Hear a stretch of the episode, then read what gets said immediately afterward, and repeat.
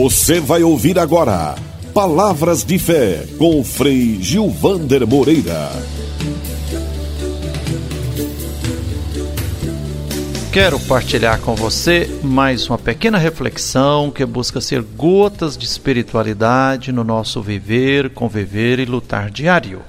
Ainda no começo do século XX, no Peru, em um ensaio escrito em 1925, José Carlos Mariátegui, grande filósofo e pensador latino-americano, escreveu: A inteligência burguesa ocupa-se com uma crítica racionalista do método, da teoria, da estratégia dos revolucionários. Que mal entendido! A força dos revolucionários não está na sua ciência, mas na sua fé, na sua paixão na sua vontade. É uma força religiosa, mística, espiritual.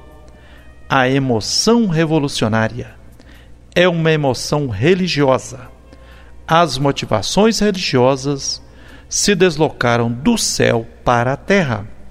Elas não são divinas, são humanas e sociais, dizia José Carlos Mariátegui ainda em 1925. Mariátegui desenvolveu esta tese a partir da análise das sociedades peruanas e latino-americanas. Ele sabia que na história do nosso continente, os grandes movimentos populares de insurreição contra a tirania e de mais justiça e igualdade para comunidades indígenas ou camponesas sempre começaram ou vinham entrelaçados de motivações espirituais.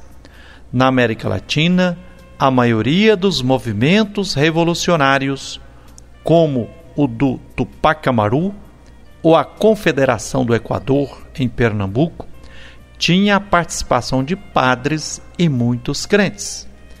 Esta dimensão religiosa popular pode ser ambígua. Por exemplo, milenarista ou histórica. Mas, se os movimentos revolucionários canalizam esta força de forma histórica e mais lúcida, sem dúvida, isso será uma contribuição nova para as mudanças sociais. Se as sociedades tradicionais são quase sempre teocráticas na América Latina, as comunidades indígenas e mais tarde as populações que delas descendem viveram algo como aconteceu com o povo bíblico no tempo do cativeiro. Também na América Latina, a criatividade das populações locais soube fazer uma releitura própria da religião dos colonizadores e manter uma cultura ligada aos seus antigos valores espirituais no nordeste do Brasil, na penúltima década do século XIX, Antônio Conselheiro, um advogado popular, começa uma comunidade religiosa no sertão da Bahia. Na aldeia de Canudos, o conselheiro reúne a comunidade dos devotos. Nessa comunidade, muitos lavradores sem terra começam ali um movimento pela comunitarização da terra e da vida. O governo brasileiro atacou o movimento e assassinou mais de 20 mil lavradores, degolando todos os prisioneiros.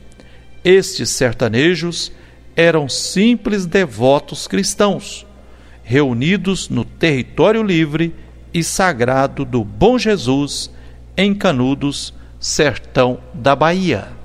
Fique com essa reflexão, fique com um abraço terno de Frei Gilvander Moreira, que o Deus da vida nos abençoe e até o próximo Palavras de Fé.